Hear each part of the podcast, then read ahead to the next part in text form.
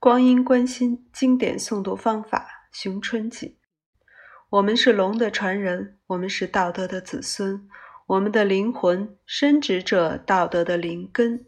人人体内皆有一本得道真经，拥有无限的道德灵能，具备完整的道德场性。道德和智慧深植在我们的心身，只是暂时被因我私心、被欲念贪嗔所阻隔，难以透发出无量光明，照亮我们的道德人生。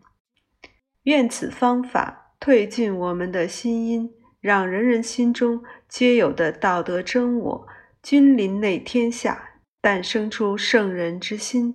为众生道济照明镜，兴民族，旺国家，道传中华，德播世界，谱写我们光辉的道德人生。光阴观心念诵方法是公熟望和灵五字经典诵读心诀中。配合老子得道经诵念以及其他相关经典诵念的第一种方法，是即太上心头坐，内外皆光明，观心可得道，经引归道真这一心诀的扩展方法，是天人合一的诵念方法，也是天人合一、大环境三宝和人体精气神三宝高度和谐统一。并且与心身场紧密结合的一种诵念方法，有助清退心阴，使后天智识系统与先天慧识系统沟通，阳性转换心场和身场进入光阴天环境状态中进行同步实践。一本方法需要按照正确的方法进行三条，将形体、心意、呼吸调整到符合传统道德文化学习方法中的特定状态中，讽诵用解。心身的松静自然是实践的前提。二，光阴观心诵学习实践的关键仍然是一个“功”字，只有功。才能连通天地人三才，只有功，才能精气神三宝天人合一，与心性神三宝天人合一，与老子得道经融合为一。只有功，才能开启心扉，净化心灵，进入巧妙之境。三条后要注意调整恭敬心，心身保持中和安详。愉悦。三，观想，连通天人地，依据我是一金针，连通天地心，天气下降，地气生生，无人无我，一片光明的心法存想，也可加用玄极或太极高悬天心，配合前面的存想。同时运用自己的日月星三光外观内照，观天德之光下降，地磁之气生生。人在光中，光在人中，沐浴在天德地磁的光气之中，并且观天星高密度更亮的小光柱从大光柱中央直插百会，抵于会阴，形成光中光柱。强化天人合一连通的路径。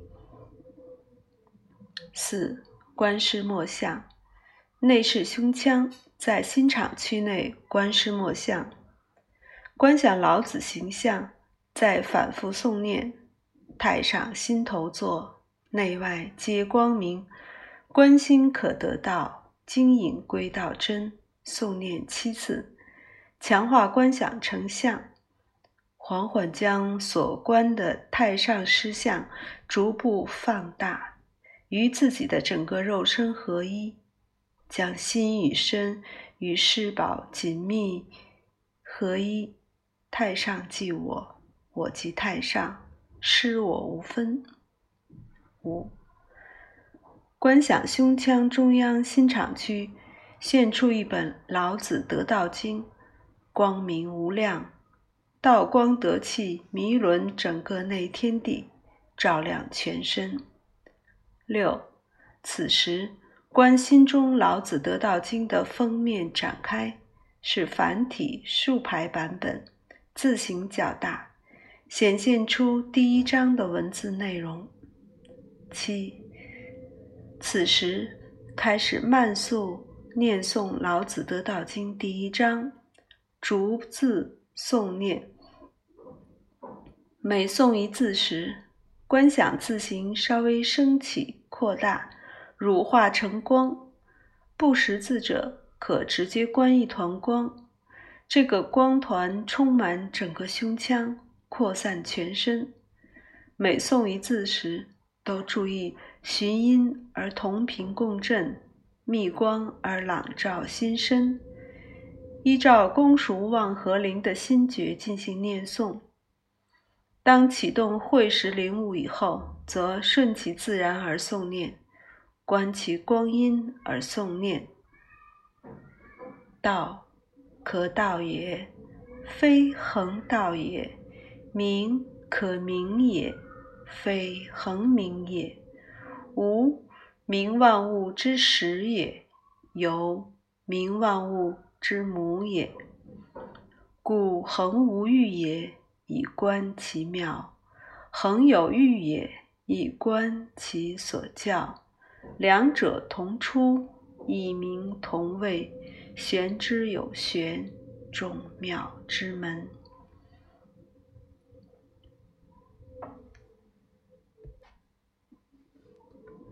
实践本光阴观心经典诵读法，按一般规律而言，开始的第一阶段，每诵一字时，此字或在胸腔中央放大，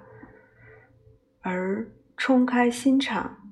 净化心场，对因我心识进行阳性转化，净化其中，制约达到见素抱朴，少思而寡欲杂质，为心中三脏合一而用。第二阶段